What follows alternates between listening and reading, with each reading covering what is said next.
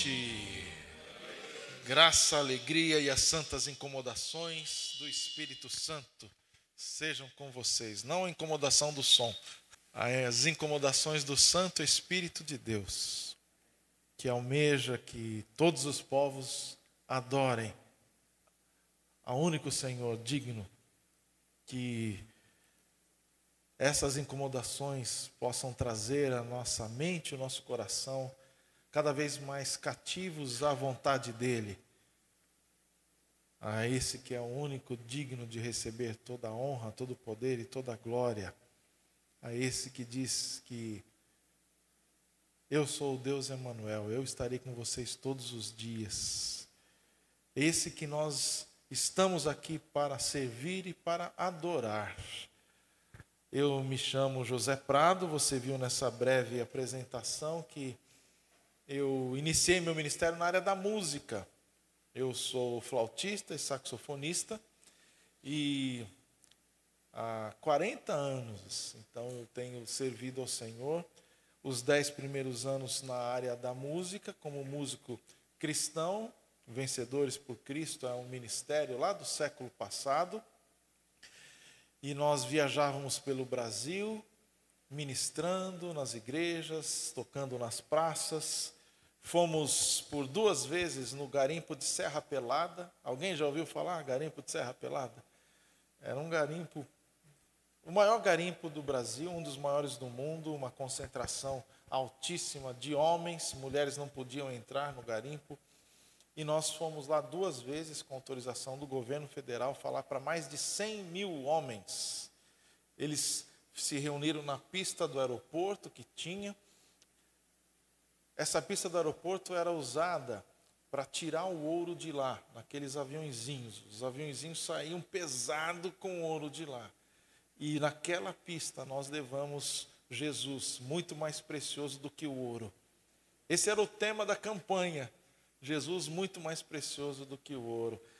E desde essa época o Senhor permitiu que eu tivesse contato com diferentes grupos aqui dentro do Brasil grupos étnicos, grupos sociais, com diferentes realidades, as tribos indígenas que ficavam ali às margens do rio na Amazônia. Nós entrávamos por aqueles rios pregando o evangelho para os ribeirinhos, ou então no sertão, onde a gente tem o sertanejo que é católico, mas não conhece Jesus.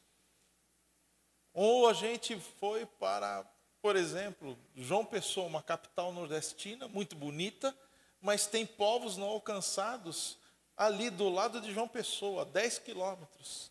E eu fui conhecendo essa realidade, eu falei, Senhor, quem irá? Aí ele falou, Zé, olha, olha no espelho. É, é interessante que o Senhor tem essa forma de atuar conosco. Quando Ele coloca um motivo de oração no nosso coração, é porque Ele quer nos envolver com aquela causa de alguma forma.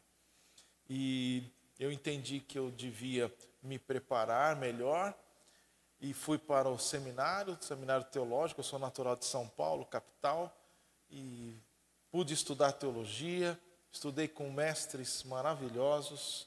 Eu louvo ao Senhor pela maneira graciosa que ele permitiu que eu fosse discipulado. Pessoas investiram sua vida na minha vida. E durante esse tempo de estudo eu orei para o Senhor e falei: Senhor, como que eu vou me sustentar? Porque meu ministério era itinerante, eu ia de cidade em cidade, a gente ia com ônibus, 10, 12, 15 pessoas muitas vezes naquele ônibus. Mas agora eu entendi que eu devia estudar e não tinha como me sustentar. Eu orei para ele, ele perguntou: O que, que você tem nas mãos? Falei, Senhor, eu só tenho os saques e a flauta. Ele falou: Eu vou sustentar você com isso. Continuei orando, depois de duas semanas, abri um concurso público de uma orquestra jazz sinfônica que o Estado de São Paulo estava criando, uma nova orquestra. E aí eu estudei, prestei esse concurso, passei e foram cinco anos. Enquanto eu estudava teologia, eu tocava na orquestra jazz sinfônica. Com quem? Era uma orquestra jazz sinfônica, não era uma orquestra clássica. Era uma orquestra que tocava música popular, de cinema, internacional. E aí nós tocávamos com os melhores músicos brasileiros, como Milton Nascimento, Ivan Lins, Tom Jobim, Zizi Posse e tantos outros. Mas chegou um momento em que o meu coração não estava aguentando ficar lá. A música era muito boa, o dinheiro era muito bom, a atmosfera era muito bom, mas o meu coração estava no ministério. E eu recebi um convite da igreja, e eles falaram: Zé, a gente quer que você assuma o ministério de missões aqui. E eu falei: é para já. Deixei a orquestra, fui assumir. Igreja Batista de Água Branca, talvez você conheça. Pastor Ed Renekiewicz, desde aquela época. Fui missionário, fui pastor dessa igreja na área de missões e depois fui enviado como missionário.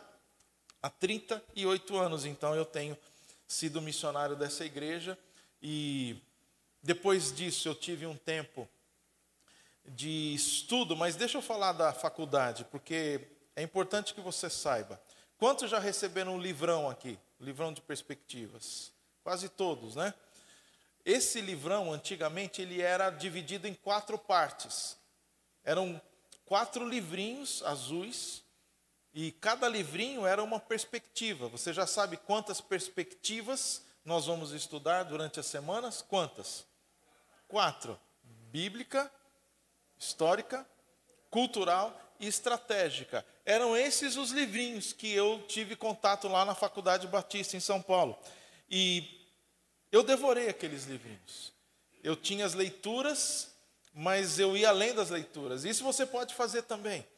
Você tem as leituras programadas cada semana, mas você pode se aprofundar e pode ler. O livro está aí para você mesmo desfrutar. E eu fui mergulhando naquilo, e isso foi então fazendo parte do meu entendimento, da, daquilo que eu entendo como qual é a proposta de Deus. Né? Depois disso, eu fui enviado pela igreja para me aperfeiçoar para fazer um mestrado em missiologia. Meu plano era ir para o norte da África, trabalhar no sul da Espanha, norte da África, com povos muçulmanos. Esse era o meu chamado lá atrás. E para isso a igreja me enviou para Costa Rica. Eu já iria aprender espanhol, eu já iria fazer o mestrado, já iria me aprofundar nisso. E aí cheguei lá em Costa Rica, primeiro curso a nível de mestrado em missões, qual foi o curso? Perspectivas da Missão Mundial. Agora em espanhol. Perspectivas de la Missão Mundial. Aí. E aí eram matérias muito puxadas. Era o mesmo conteúdo, só que agora mergulhando mais fundo, estudando mais, lendo mais em espanhol. Voltei ao Brasil. Voltei ao Brasil. Durante algum tempo fiquei como líder pastor, diretor de uma agência missionária chamada MIAF, Missão para o Interior da África. Já ouviram falar da MIAF? Eu recebi um desafio de estruturar a MIAF, mas por que, que eu assumi a MIAF e não fui para a Espanha? Porque a minha esposa ficou grávida, uma gravidez de alto risco, a gente teve que voltar e não tinha como ir para o campo missionário com né, um recém-nascido. E aí me ofereceram esse desafio: você pode ajudar a gente? Eu falei, ok, eu aceito. Comecei a trabalhar com a MIAF. Depois de algum tempo, eles falaram: você precisa estruturar um treinamento missionário da MIAF no Brasil, porque está tendo muitos candidatos e a gente quer que o Brasil tenha um treinamento contextualizado. Aí falaram para eu ir para os Estados Unidos, ficar um ano lá aperfeiçoando inglês e aprendendo como que a missão treina os seus missionários para o campo. Fui para os Estados Unidos. Qual é a primeira matéria do treinamento missionário?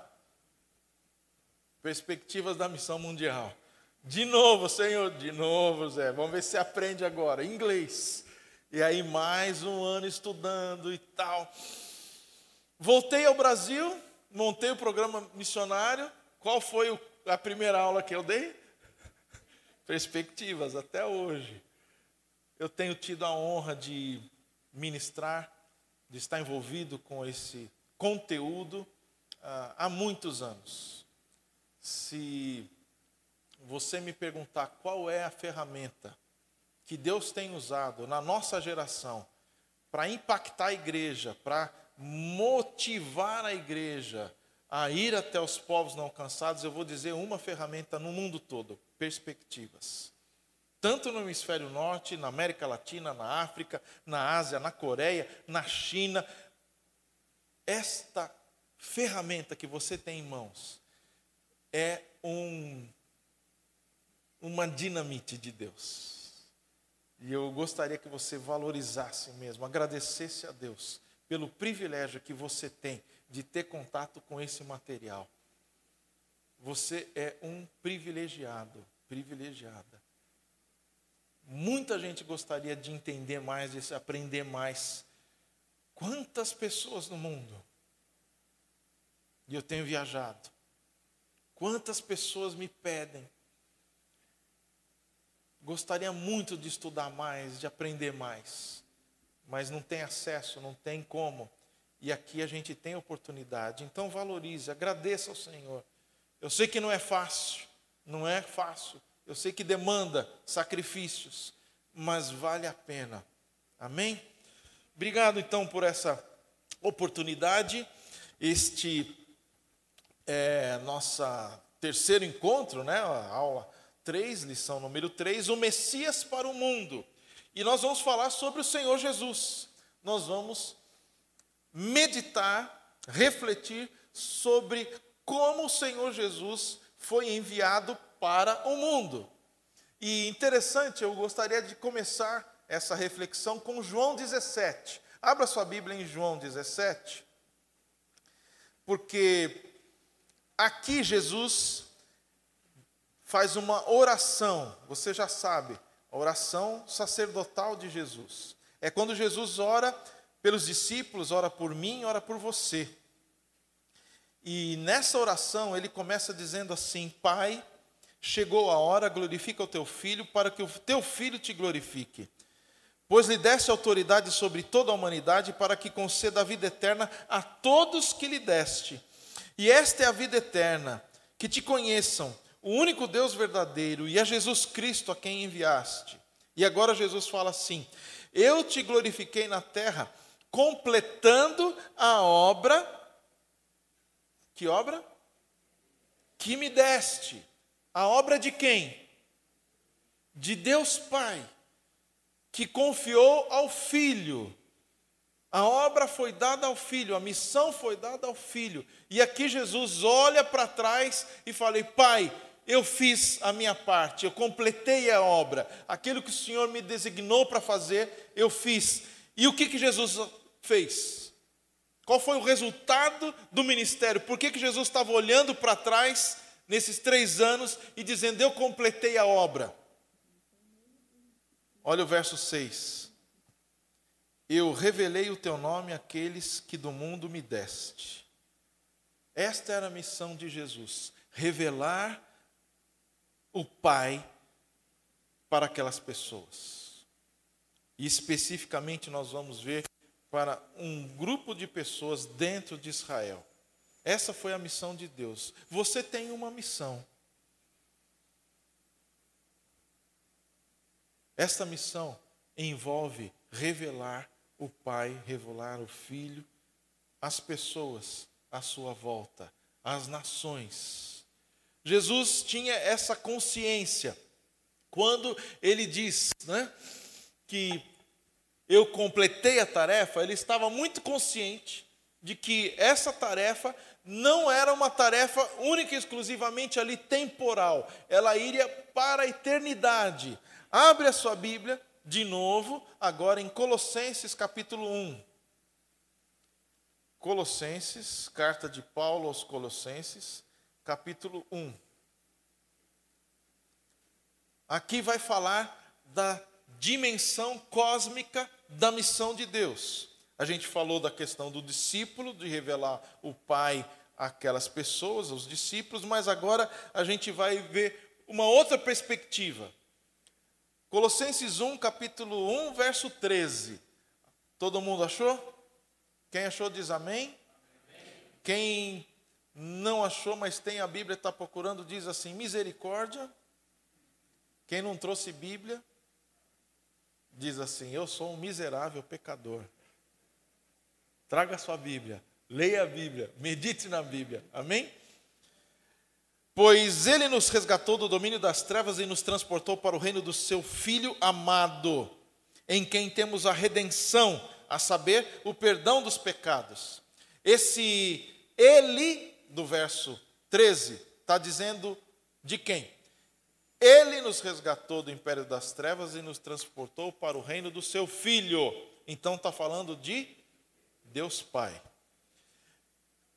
Em quem temos a redenção, nós temos a redenção no Filho. E agora Paulo vai falar sobre o Filho, o Filho amado. Verso 15. Ele, o Filho amado, é a imagem do Deus invisível, primogênito sobre toda a criação. Presta atenção, Quantas vezes a palavra toda, todas, vai aparecer nesse texto? Olha aí. Pois nele foram criadas todas as coisas. No verso 15, ele é o primogênito sobre toda a criação. Que mais? No finalzinho do 16. Todas as coisas foram criadas por ele e para ele. Cristo é o alvo da criação. Cristo estava presente na criação.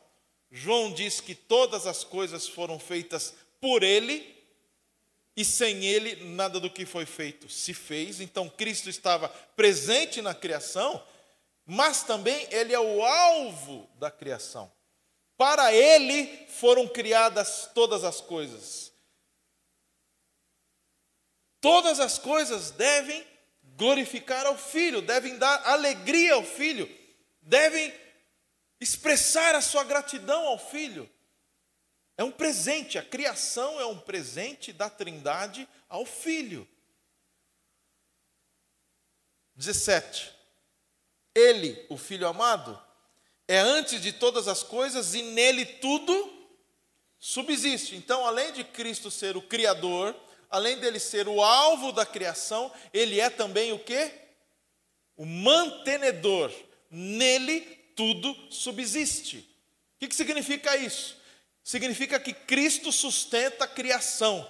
Não fosse a mão de Cristo, a palavra de Cristo, as coisas iriam se desintegrar, se degringolar, o pecado iria tomar conta e fraturar tudo, mas Cristo, pela Sua palavra, mantém as coisas andando conforme a vontade dele. Ele diz assim: toda autoridade me foi dada no céu e na terra. Ele é o Deus verdadeiro. Eu ia falar que ele é o cara. Quando é uma pessoa importante, a gente fala, ele é o cara. Jesus é. Na criação, ele é o cara. É para ele. Paulo continua.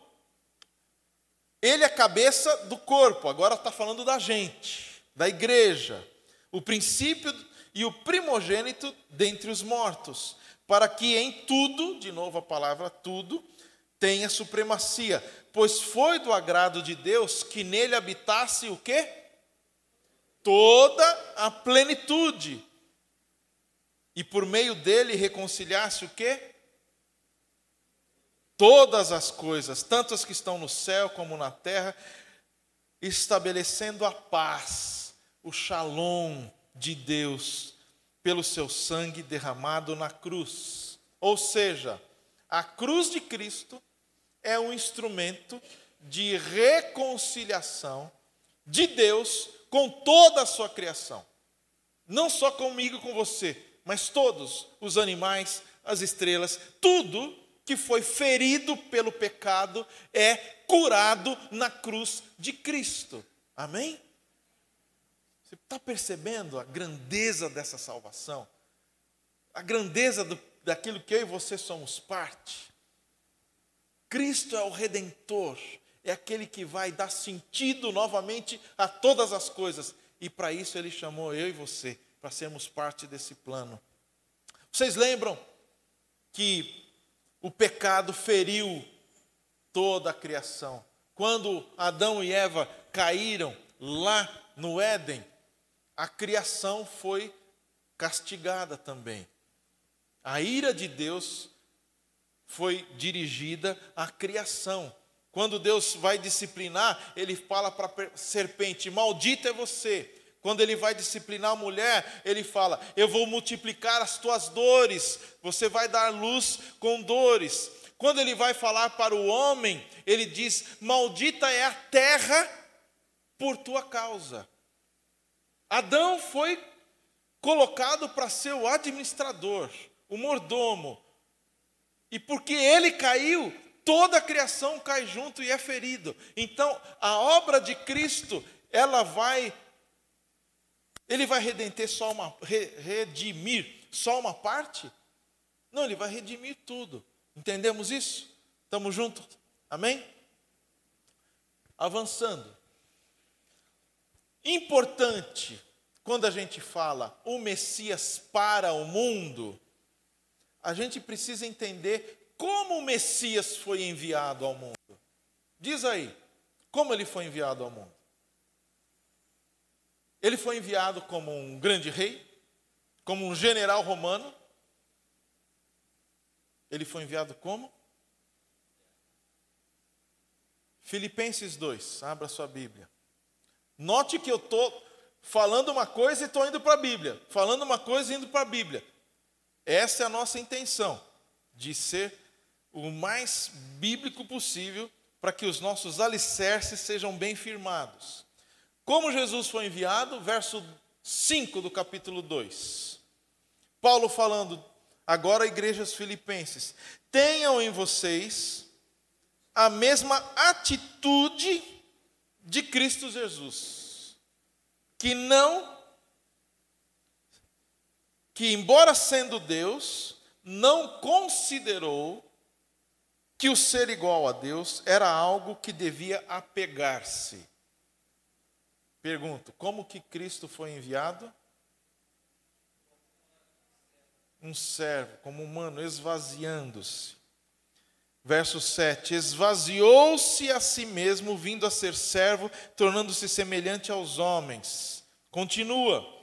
E sendo encontrado em forma humana, humilhou-se a si mesmo e foi obediente até a morte. E que tipo de morte? Morte de cruz. Então aqui a gente pode ter um desenho.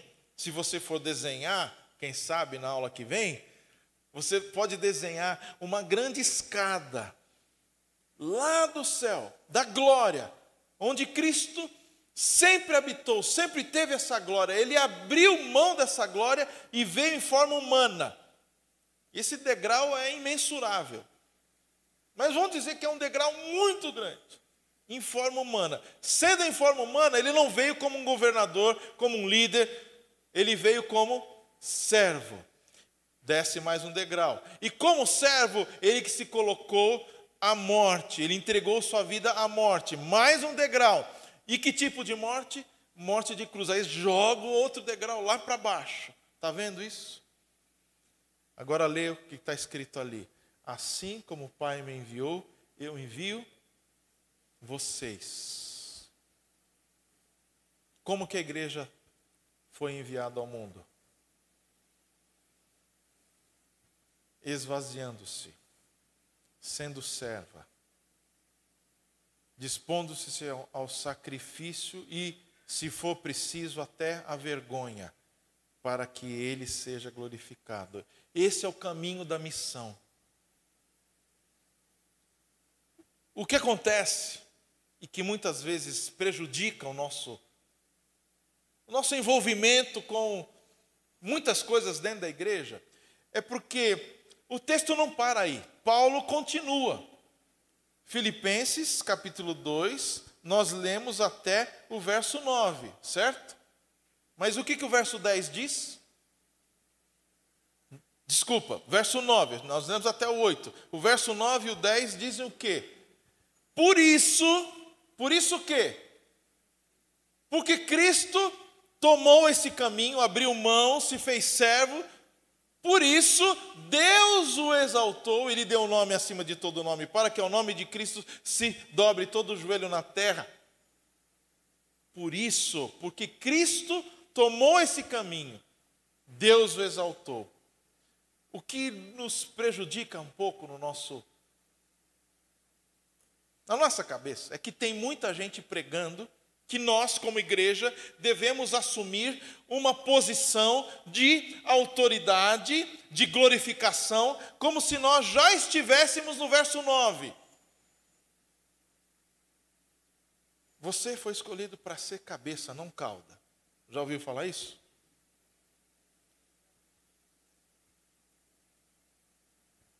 Nós somos filhos do Eterno. Nós somos templos do Espírito Santo. Mas o tempo de agora é o tempo da missão, não é o tempo da glorificação. Chegará o dia que nós reinaremos com Ele. Mas hoje é o tempo do serviço, hoje é o tempo da missão, hoje é o tempo do sacrifício, hoje é o tempo da cruz. E quem não quiser pegar essa cruz e quiser pegar o atalho da glorificação, vai ouvir o seguinte: não conheço vocês. Conheço. Quem são vocês mesmo? Mas, Senhor, nós fizemos milagres em Teu nome, nós pregamos o Evangelho, nós declaramos a Tua autoridade e nós fomos Seus representantes. Quem? Vocês não. Não conheço, nunca ouvi falar em vocês. Afastem-se de mim. Senhor, mas quando que nós. Como o Senhor não nos conhece? Mateus 25, vocês sabem. Eu estive com fome, vocês não me deram de comer. Eu estive com sede, vocês não me deram de beber. Eu estava nu, vocês não me vestiram. Eu estava preso, vocês não visitaram. Eu era estrangeiro, imigrante, refugiado, vocês não me acolheram. Eu não conheço vocês. Toda vez que você ouve uma pregação falando dos privilégios, da nossa posição em Cristo, você tem que filtrar. Fala, é verdade, nós somos isso tudo e seremos muito mais do que a gente pode imaginar. Nem olhos viram, nem ouvidos ouviram o que Deus preparou para aqueles que o temem. Mas isso será lá na glória. Agora é tempo de desculpa. Vou repetir que o microfone até está amarrado. Agora é tempo de ralar. Você entende essa linguagem? Me permite? Agora é tempo de lutar, de batalhar, de avançar. Assim como o Pai me enviou, eu envio vocês. Se Cristo tivesse vindo cheio de privilégio, a gente poderia requerer o mesmo. Mas como ele veio como servo, ele requer que a igreja vá como serva. E sabe por que, que ainda existem milhares de povos não alcançados? Porque assim como Israel, nós pensamos, nós somos os bons. Israel pensou isso. Deus nos ama, nós somos filhos de Abraão. Esqueceu? Vem João Batista dizendo, Lucas 3, abre aí a Bíblia. Lucas 3. Jesus veio pregando para o povo de Israel. Antes de Jesus, veio um profeta chamado João Batista.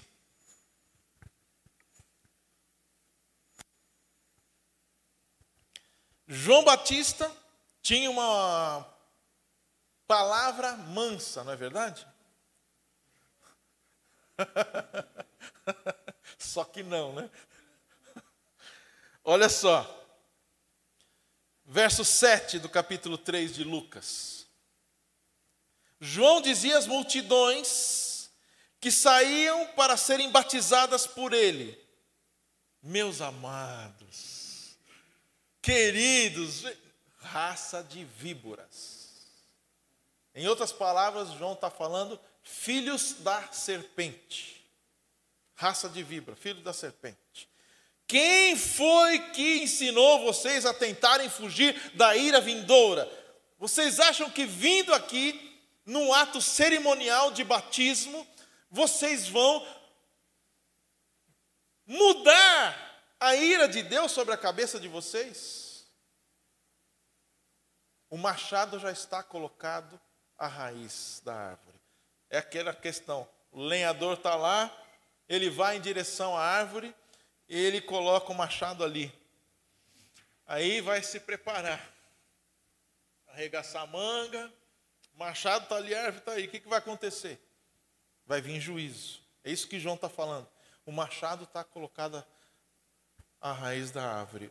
Deem frutos de arrependimento. Não pensem com atos cerimoniais, vocês vão enganar ao Todo-Poderoso. Deem frutos de arrependimento.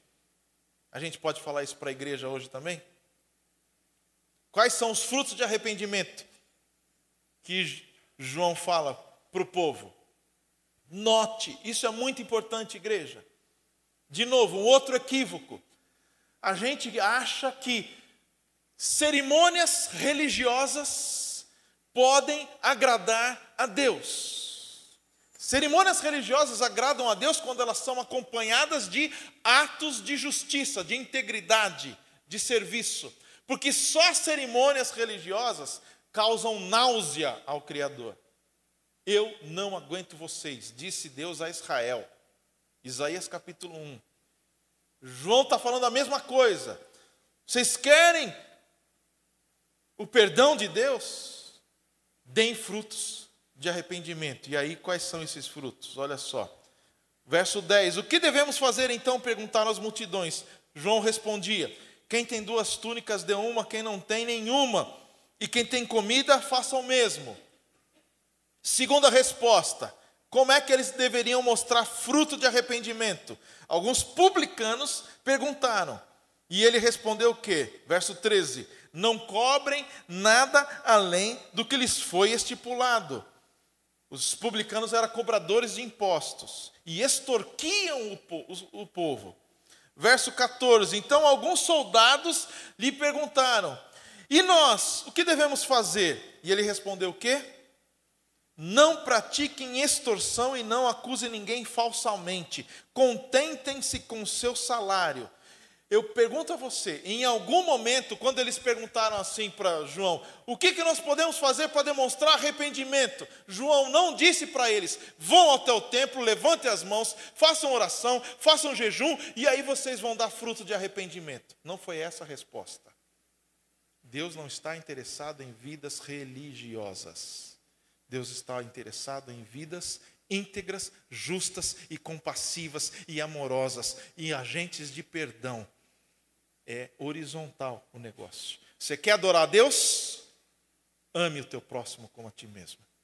Essa é a maneira que Deus quer que a sua igreja avance. E aí então vem o segundo equívoco que eu estou falando para você. O primeiro é achar que a gente agora nós somos os bonzão. Ah, agora não, somos. Nós somos os bonzões para servir. O segundo equívoco é que Deus se agrada com religiosidade. Deus não se agrada. O Messias não veio num contexto religioso, ele veio como servo. Então dê fruto de arrependimento.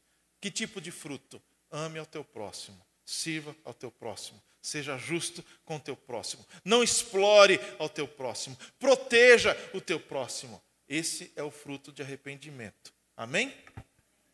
Dentre esses, Jesus priorizou o povo judeu. Mateus 10. Veja como foi importante essa prioridade de Jesus no seu ministério. Ele tinha uma missão, ele veio como servo, ele veio pregar arrependimento, sim, mas ele veio primeiramente para o povo de Israel. Por quê? Porque o povo de Israel foi escolhido lá em Abraão, Gênesis 12, vocês viram semana passada. Viram? Sai da tua terra, da tua parentela e vai para a terra que eu te abençoarei e você vai ser uma bênção para as nações. Israel obedeceu?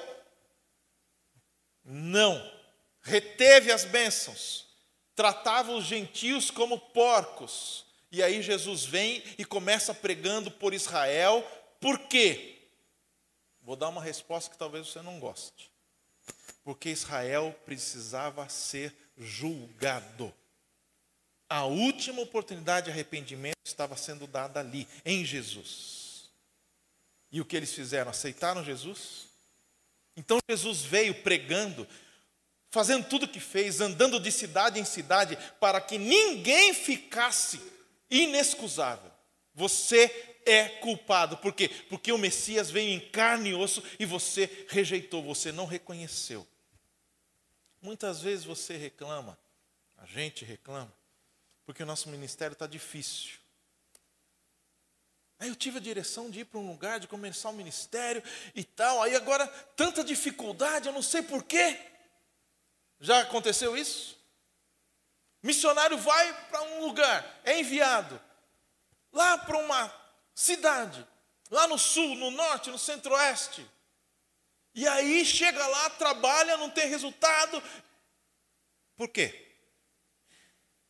Deus quer julgar aquele povo. O missionário, o profeta, é um instrumento de Deus de juízo para aquele povo. Ele faz isso com Isaías. Isaías capítulo 6. Quem irá? Isaías responde: Eis-me aqui, Senhor, envia-me a mim. Aí Jesus, Deus fala o quê? A gente não lê, né? O restante, né? Você vai pregar e eles não vão ouvir. Como assim? Espera aí. Vamos rever esse envio. Não, você já falou, agora você vai. Você vai pregar e eles não vão responder, eles não vão ouvir. Por quê? Porque eu quero julgar esse povo. Você é um instrumento da justiça de Deus. Então, querido, querida, quando a coisa estiver difícil, continue firme, porque Deus pode estar julgando as pessoas através da sua vida. Ame, interceda, clame. Quem sabe eles achem misericórdia. Amém? Vocês estão um pouquinho assustados assim, né? Pastor, é tudo isso mesmo? É. Mateus 10, Jesus está enviando os discípulos, e é exatamente isso que eu estou falando ele diz assim: ele chama para si né, os apóstolos, e aí no verso 2 tem os nomes deles. No verso 1, né, Jesus diz assim: chamando seus doze discípulos, deles autoridades para expulsar espíritos imundos e curar todas as doenças e enfermidades. Verso 5: E Jesus enviou os doze com as seguintes instruções. Primeira instrução: o que, que é? Vão aos gentios não vão aos gentios, não se dirijam aos gentios, nem entrem em cidade alguma dos samaritanos. Antes dirijam-se às ovelhas perdidas de Israel. Por onde andarem, preguem essa mensagem. E aí tem toda a, a, a mensagem, as instruções. Por que, que Jesus priorizou o povo judeu? Porque ele precisava dá essa chance para o povo de Israel. O povo de Israel já foi julgado, na cruz ele foi julgado. Por quê? Porque vocês crucificaram, rejeitaram um Messias. Teve mais contato com um tipo de povo assim, era com a nata da sociedade judaica. Quem que ia atrás de Jesus? Os quebrados. Os quebrados iam atrás de Jesus os enfermos, os endemoniados, aqueles que eram chamados de pecadores. Por que, que eram chamados de pecadores? Porque os judeus, os fariseus, eles desenvolveram um sistema religioso tão detalhado, tão difícil, tão absurdo, que ninguém era capaz de cumprir. E aqueles que tinha um pouco de senso e falou: Eu não vou entrar nessa barca furada. Eles falam: Vocês são os pecadores. Jogar-se no fundo do mar, porque vocês são guias cegos. Vocês nem salvam a si, nem salvam os seus discípulos. Palavras pesadas de Jesus, Mateus 23, está lá. Os pecadores iam a Jesus. Por isso que Jesus diz assim em Mateus 11: Venham a mim, vocês que estão cansados e sobrecarregados. O meu jugo é suave, o meu fardo é leve. As pessoas estavam cansadas de não ter alternativa, daquela religião que ficava no ombro deles e eles não conseguiam. Os enfermos eram proibidos de se aproximar do templo. Não podiam ter uma vida religiosa. Galileia, e nunca ninguém falou como ele. Quantas e quantas vezes você vê as pessoas falando, mas ele fala de um jeito. Que jeito? O jeito que eles nunca tinham ouvido. Por isso que Jesus fala: Eu tenho muitas ovelhas, as ovelhas perdidas de Israel, as ovelhas desnorteadas. Em Mateus capítulo 9, a gente está no capítulo 10 aí, você está vendo no verso 35, Jesus ia passando de aldeia em aldeia, de cidade em cidade, ensinando nas sinagogas, pregando nas boas novas do reino, curando todas as enfermidades e doenças, e ao ver as multidões, teve compaixão, porque elas estavam aflitas e desamparadas, como ovelhas sem pastor. O grego aqui, quando fala ovelhas aflitas e desamparadas, ele é, é mais ou menos assim ovelhas esfoladas, ovelhas exploradas, ovelhas abandonadas. Jesus percebia isso, o povo com sede, com fome, enfermo, doente, doente da alma. E aí eu pergunto para você: o povo não tinha pastor? Quem eram os pastores desse povo? Por que, que Jesus olha para eles como ovelhas desamparadas, sem pastor? Quem deveria pastoreá-los? Quem deveria guiá-los? Quem deveria ensiná-los? Eram os fariseus, aqueles que os exploravam. Percebe como deve ter sido difícil Jesus ver aquela situação? O discurso é: vem cá, vamos chorar junto, vamos caminhar junto. Deus te perdoa. Em Jesus você pode ser perdoado. Você quer começar de novo? Muitas ovelhas não se atrevem a se aproximar, porque a igreja não demonstra compaixão, não demonstra amor, não demonstra graça. A única coisa que tem é julgamento. É exatamente isso que essas pessoas sentiam.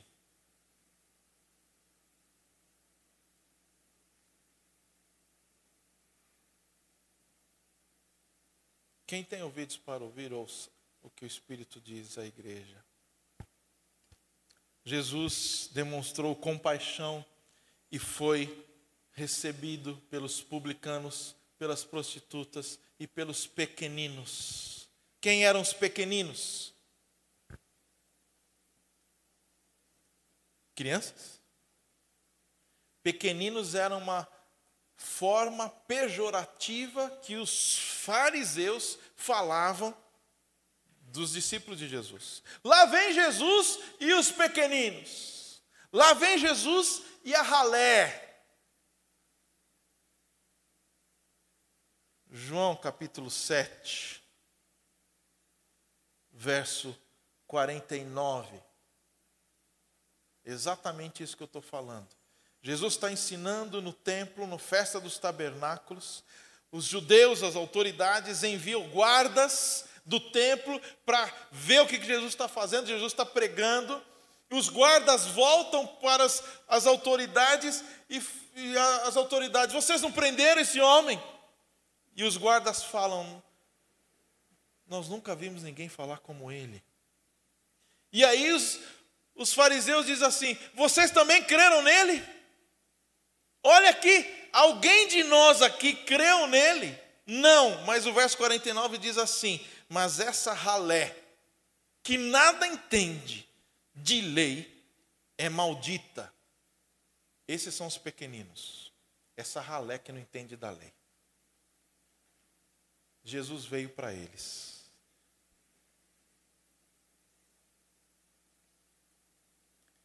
Quem são os pequeninos hoje na nossa sociedade? Quem são os pequeninos do nosso mundo? Por muitos anos a gente ouviu que os muçulmanos são pessoas frias, duras e praticamente inalcançáveis. Muitos, quando ouvem alguém falar árabe, já pensam, lá vem um terrorista. E eu tenho visto Deus fazer coisas maravilhosas nesses que se parecem com terroristas, mas que são gente que está em busca de um Salvador. Ovelhas sem pastor. O Senhor Jesus nos veio também para ensinar o caminho. O alvo é todos os povos. E para que isso aconteça, ele reuniu os discípulos. Uma multidão seguia. Dessa multidão ele escolheu doze. Dentre esses doze, ele chamou para mais perto três. Quem são? Lembra da música lá na escola dominical? Ou do rebanhão também. Pedro, Tiago, João, num barquinho, no mar da Galileia. Já ouviram falar de rebanhão? Não? Desses três, um tinha mais intimidade com o mestre. Quem era? O caminho do discipulado, o caminho da missão, ainda que o alvo seja todos os povos, mas ele precisa ter uma sequência relacional.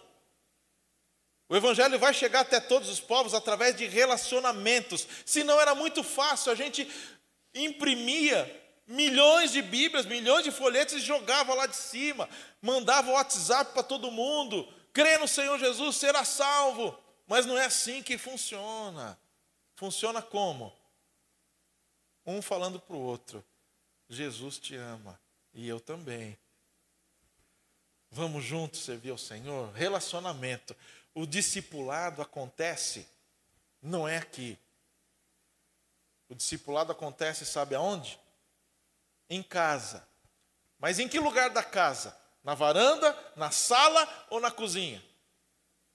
Discipulado é na mesa da cozinha, de preferência com café, com pãozinho, com pãozinho de milho, né? Ou um pãozinho de queijo também, né? Serve, uma pizza, quem sabe. Ali é quando a gente tira a máscara. Aqui todo mundo é religioso e bonzinho. O discipulado demanda relacionamentos, transparência. João diz, esse discípulo amado, aquilo que meus olhos viram, aquilo que meus ouvidos ouviram e minhas mãos apalparam acerca do mestre da vida, é disso que eu dou testemunho. Alguém vai conhecer a Jesus através da sua vida, caminhando junto com você, andando com você, orando com você, chorando com você, rindo com você, servindo com você. É assim que vai ser levado o Evangelho às nações. Aí muita gente diz, pastor, quando eu chegar lá eu vou evangelizar, eu vou discipular. Começa aqui. Quem não é capaz Voltamos. de fazer isso aqui não vai fazer lá. Amém? Vamos Esse movimento, Deus chamando Israel, dentre Israel, envia Jesus. Da multidão dos discípulos, ele chama doze, dos doze, três, dos três, um. Isso tem um movimento que ele é agora é inverso. Jesus os envia da mesma maneira que eles foram atraídos, eles foram enviados. Então, nós somos chamados a nos aproximarmos de Jesus, e nesse processo, nós também seremos enviados. Essa é a missão da igreja. Muita gente quer ir, quer ser enviado, sem a primeira parte, sem se aproximar, sem ter relacionamento com Jesus, sem conhecer o Mestre sem conhecer o coração do Mestre. Não dá certo. Não vai falar como Jesus, não vai ser um discípulo como Jesus. Então, se não tiver essa aproximação, se você não tem comunhão com Jesus, você não tem nada para falar. Você vai falar religiosidade, você vai falar leis, preceitos, moral. Disso o mundo já está cheio. O que o mundo precisa é de Jesus. E só pode falar de Jesus quem anda com Jesus. Você anda com Jesus? As pessoas percebem quando a gente anda com Jesus. Elas nos procuram. Pode orar por mim? Estou enfrentando uma luta lá em casa. Meu filho, meu marido, minha mulher, meu chefe. Alguém aqui tem, tem luta com chefe ou não? Ora por mim. As pessoas conseguem perceber quando a gente tem comunhão com Jesus e elas pedem para que a gente fale. Mas quer dizer que Jesus não falou então com os gentios? Se ele foi enviado aos judeus? Sim, Jesus foi enviado aos judeus, mas todas as vezes que os gentios apareceram no caminho de Jesus, Jesus respondeu.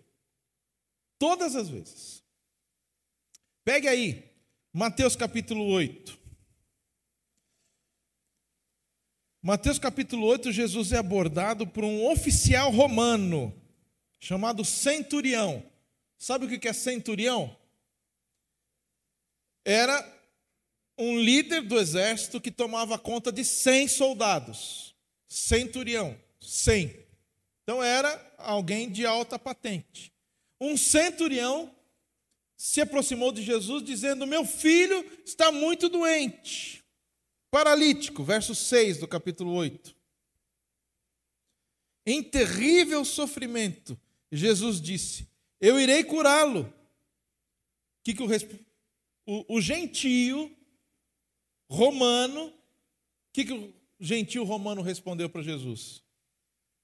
Senhor, não mereço receber debaixo do meu teto, mas dize apenas uma palavra e meu servo será curado. Pois eu também sou homem de ordens. Ou seja, ele entende de hierarquia, ele sabe do poder e da autoridade de Jesus. Ele falou: Senhor, não precisa, eu não, eu não, eu não mereço receber o Senhor. Basta uma palavra tua, ordena. E aí Jesus diz o que para ele? Verso 16: ao, Jesus, ao ouvir isso, Jesus admirou-se e disse aos que o seguiam: Digo-lhes a verdade, não encontrei em Israel ninguém com tamanha fé. Olha o contraste. Os judeus, que deviam ouvir Jesus, reconhecer Jesus, ter fé em Jesus, não querem saber dele, a não ser os pequeninos, os quebrados. Os gentios, que teoricamente não conheceriam Jesus, olham para ele e falam: O Senhor é o Cristo, tu tens poder, manda uma ordem só. Eu não encontrei em Israel uma fé tão grande como a desse homem. Rapaz. E aí, do verso 11: E eu lhes digo que muitos virão do Oriente e do Ocidente e se sentarão à mesa de Abraão, Isaac e Jacó no reino dos céus. Quem que vai vir do Oriente e do Ocidente? Os gentios. Mas os últimos, mas os súditos do reino serão lançados para fora. Ai, ai, ai. Nas trevas, onde haverá choro e ranger de, de dente. Mateus 16, uma outra ocasião em que 16, é isso mesmo? Mulher cananeia, verdade. Mateus 16, 21, 15, 21, 15 e 21, desculpa. Cananeia ficava do lado oeste da Palestina, é o litoral. Tiro, Sidom, é a Síria hoje. Inclusive, essas cidades estão em pé até hoje. Tive a oportunidade de visitar. Uma mulher dessa região de Tiro e Sidom, fenícia, portanto, cananeia, veio a ele gritando: Senhor, filho de Davi, tem misericórdia de mim. Minha filha está endemoniada, está sofrendo muito. O que você reparou na frase dela? Ela é uma mulher gentia, mas ela se dirige a como, como a Jesus? Filho de Davi, Messias, filho de Davi, descendente de Davi, tu és a linhagem de Davi, filho de Davi, tem misericórdia de mim, minha filha está endemoniada. E o Senhor tem poder para libertar. Jesus faz de conta que não houve. Essa, essa história, ela é muito intrigante. Jesus não respondeu palavra, verso 23. Então seus discípulos se aproximaram dele e pediram: manda embora, pois vem gritando atrás de nós. Ele respondeu: Eu fui enviado apenas às ovelhas perdidas de Israel. Jesus responde a eles mas na verdade ele está falando e ela escuta. Como que Jesus estivesse provocando ela. Primeiro não respondeu, depois fala: Eu fui enviado às ovelhas perdidas de Israel. Aí o que a mulher diz? Ela não diz, ela o adora. Ela o adora. Uma gentia, uma mulher excluída, adora o Senhor Jesus. Isso aqui é claro que ela entendia como Cristo, como Deus, ela o adora. Coloca-se de joelhos e diz: Senhor, ajuda-me.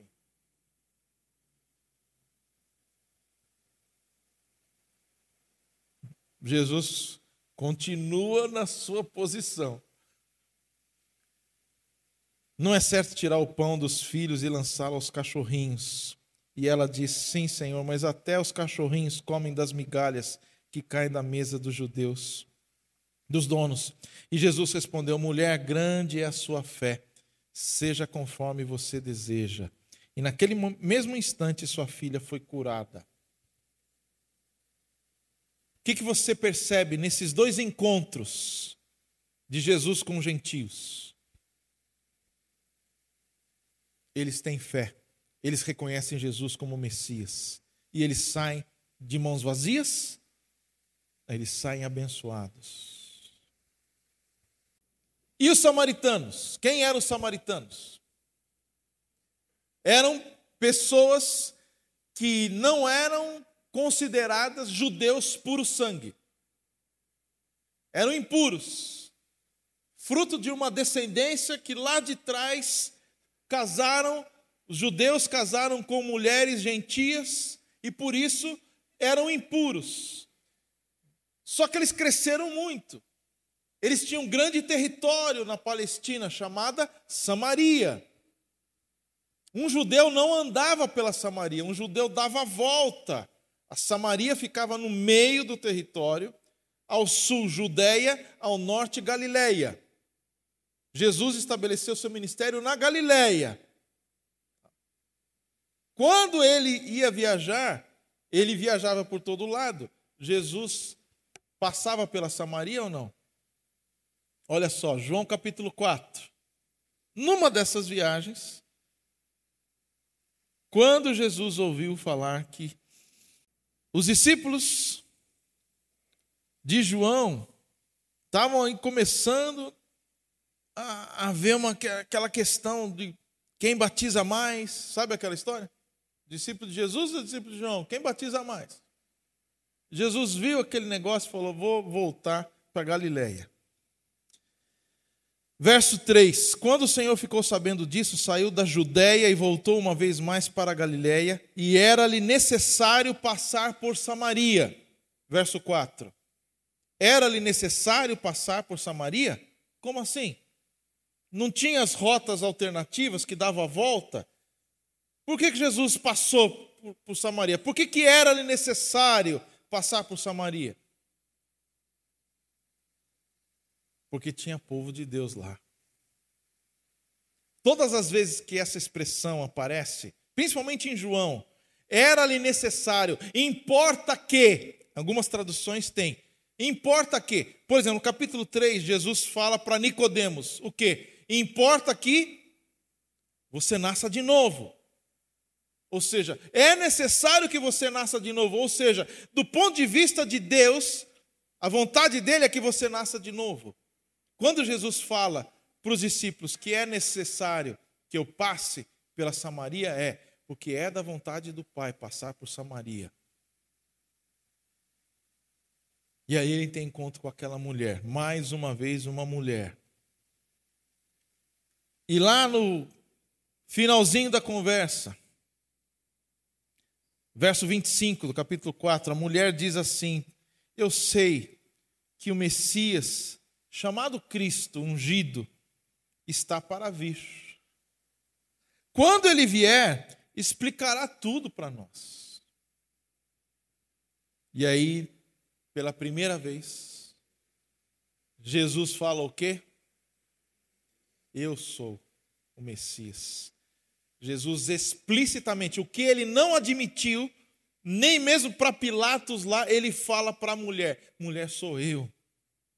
Jesus tira aquela capa e fala: Eu sou o Messias. E aí ela volta para sua aldeia, para sua cidade, contando tudo o que Jesus tinha dito. E o que acontece naquela vila de Samaria? Muitos se convertem, muitos se convertem. Depois a gente vai ver lá também em Atos, outros discípulos passando por Samaria. Quem são os samaritanos hoje? No mundo, aqui no Brasil, aqui em Guarapari. Quem são os samaritanos? Quem são aqueles que a gente passa e não quer chegar perto? Dá a volta para não passar perto. Vai pensando aí. E se Jesus falar assim para você, importa que você vá lá falar de mim para eles. Você vai? Se for ele que mandou, eu aconselho você aí.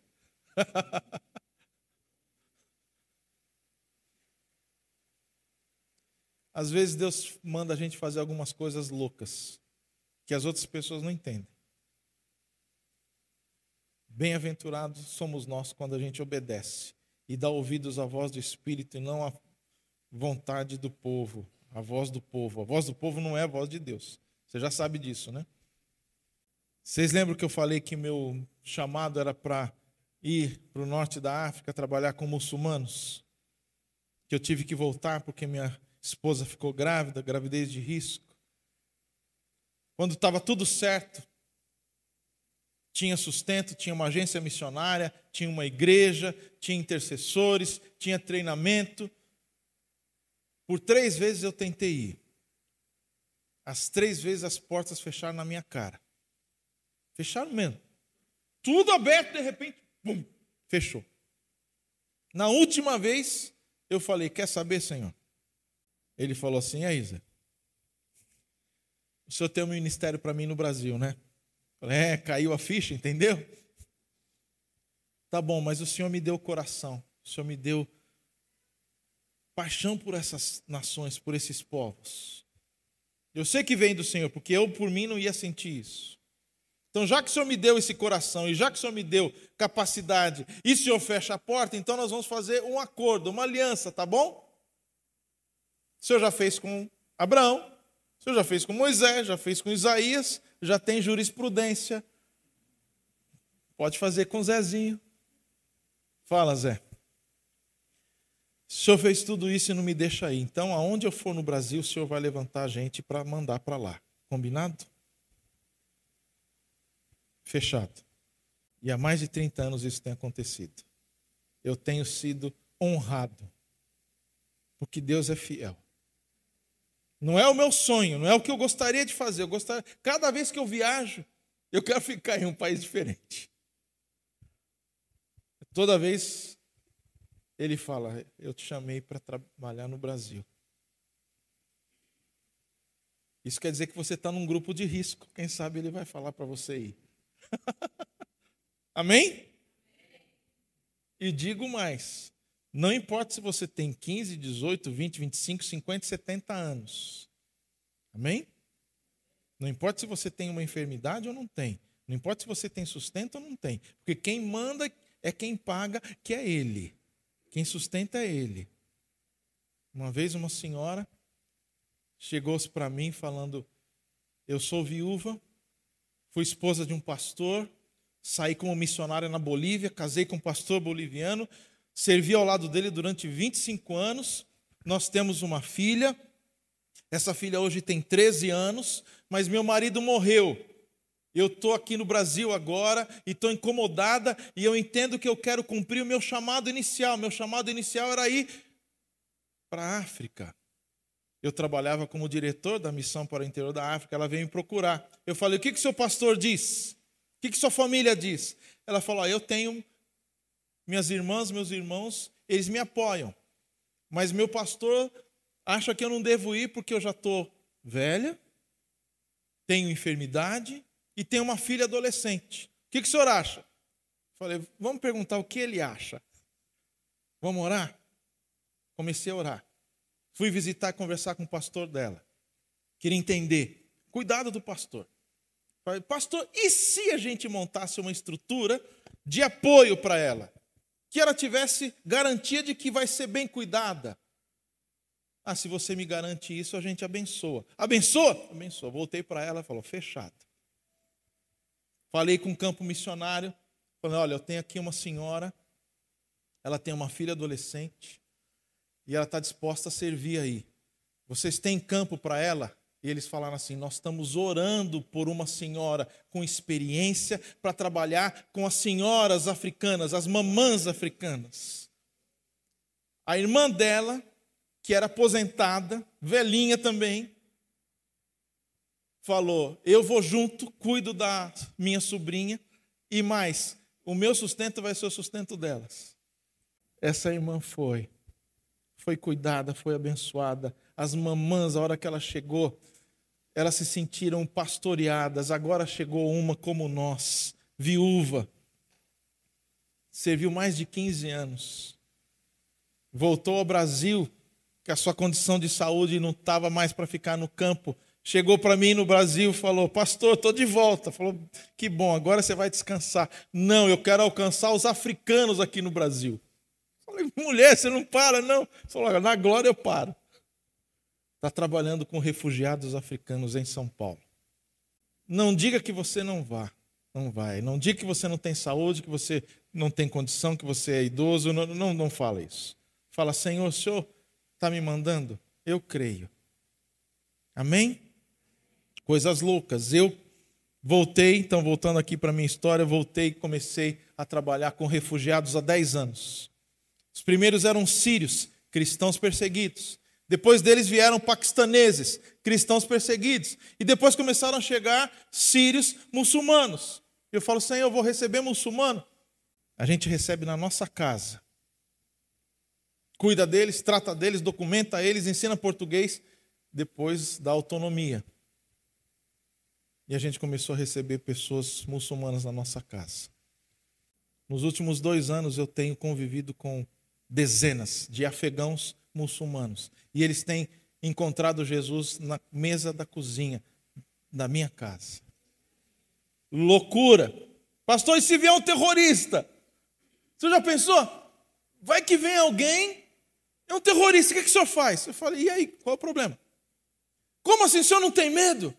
O que, que ele pode fazer? É, ele pode explodir. Eu falei, se ele explodir, eu vou para o céu mais rápido. Alguma dúvida disso? Eu não tenho. Não se acanhe na visão que Deus te deu. Pode ser loucura. Ontem, lá em Vitória, chegou um rapaz para mim e falou: Deus está me dando uma visão, não sei se senhor vai achar loucura mas eu moro num bairro muito, muito, muito violento. E Deus falou assim: você vai alcançar essas crianças, esse bairro vai mudar. Não vai ser mais um bairro violento. Jesus vai reinar aqui. Eu falei: eu creio. Eu te abençoo. Eu estou junto com você nessa. Qual é o sonho que ele tem te dado? Não desista. Ore por esse sonho. Chame pessoas para caminhar com você para esse sonho. Porque se o Senhor é com você, não tem inferno que resista. Amém?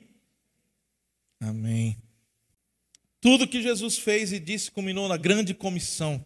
O desejo de Deus de fazer o povo judeu luz para as nações se cumpriu, apesar de toda oposição. O tema da mensagem de Jesus era o reino de Deus. O governo de Deus, a governança de, de Deus. O reino de Deus pode ser entendido quando Jesus ensina os discípulos a orar, ele diz o quê? Assim na terra como no céu, seja feita a tua vontade. Esse é o reino de Deus. É um reino de justiça, de paz, de misericórdia, de perdão, de santidade. Jesus veio anunciando, mas antes dele, João Batista veio anunciando o reino de Deus. O que, que João Batista anunciava? Arrependam-se, Jesus, Mateus capítulo 4, inicia o seu ministério dizendo que arrependam-se, é chegado o reino de Deus. Os discípulos foram enviados, Mateus 10, com qual mensagem? Preguem o reino de Deus, anunciem o reino de Deus, curem. Paulo, apóstolo, foi enviado pregou sobre o quê? O reino de Deus. Quando Jesus foi ressurreto, durante aqueles 40 dias, Atos capítulo 1, Lucas vai dizer: durante aqueles dias, Jesus estava fazendo o quê? Anunciando e pregando o reino de Deus. O reino de Deus é o tema da mensagem de Jesus. Só que quando a gente fala de reino de Deus, e quando a gente anuncia o reino de Deus, a gente anuncia o reino de Deus onde já tem um pseudo-reino. O reino das trevas está aqui. Desde o momento que o primeiro casal abriu mão, ou desobedeceu, o pecado entrou, e o inimigo tem a sua pata em tudo. Se a igreja vai avançar, vai avançar sobre o reino das trevas, sobre o reino do inimigo. E isso não se dá sem batalha espiritual. Isso não se dá sem oração.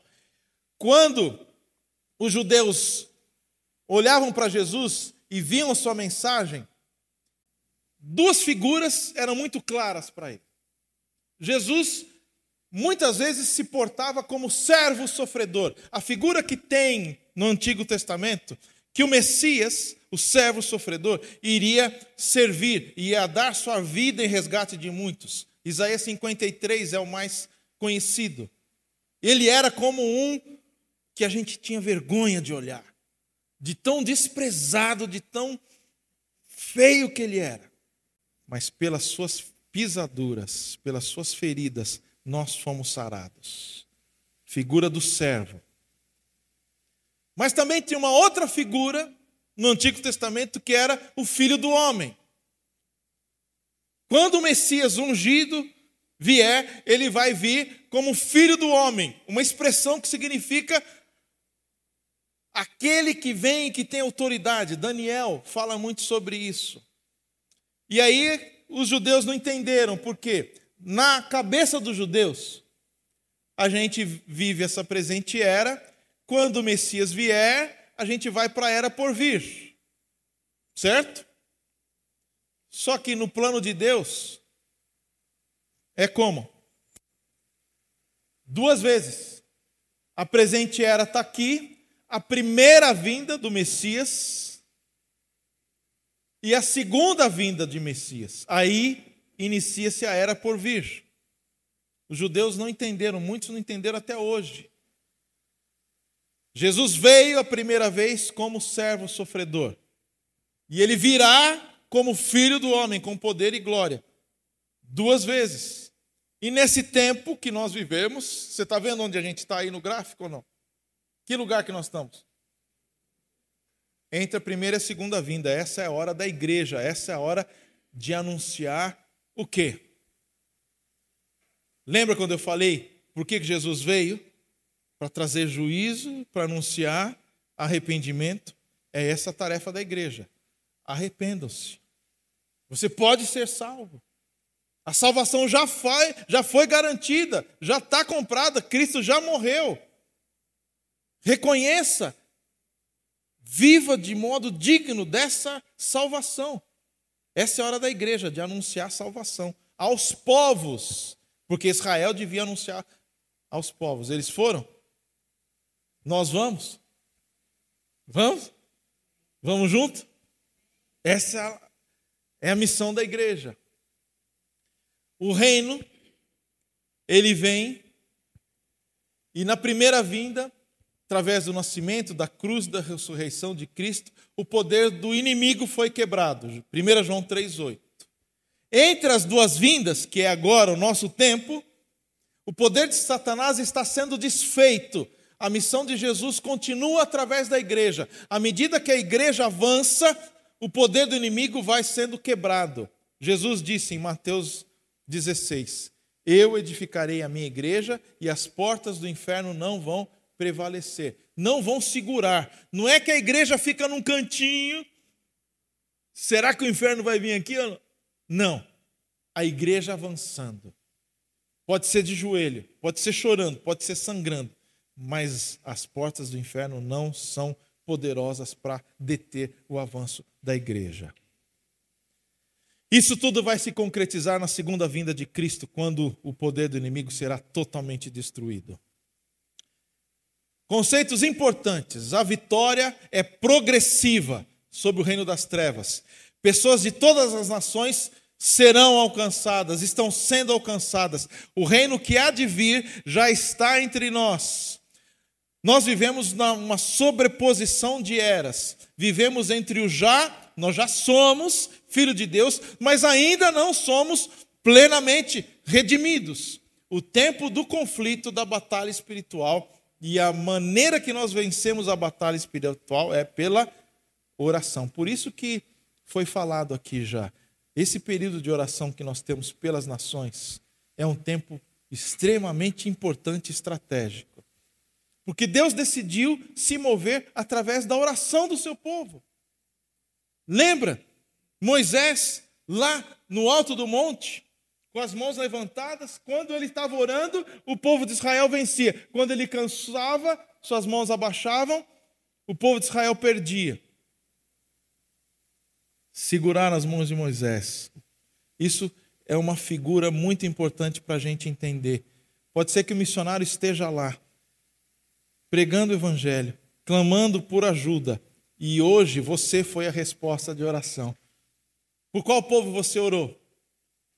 Já imaginou isso? Tem histórias lindíssimas. Por exemplo, missionários que estavam sendo atacados, perdidos, e no meio do nada, no meio da floresta africana, surge um elefante do nada e vem em direção ao carro do missionário que estava encrencado, que tinha uma árvore tapando o lugar e ele estava impedido, seu filho estava doente e o elefante vem, sem ninguém dar ordem para ele, pega aquela árvore, retira e vai embora. Você tem dúvida que alguém estava orando por aquele missionário naquele momento?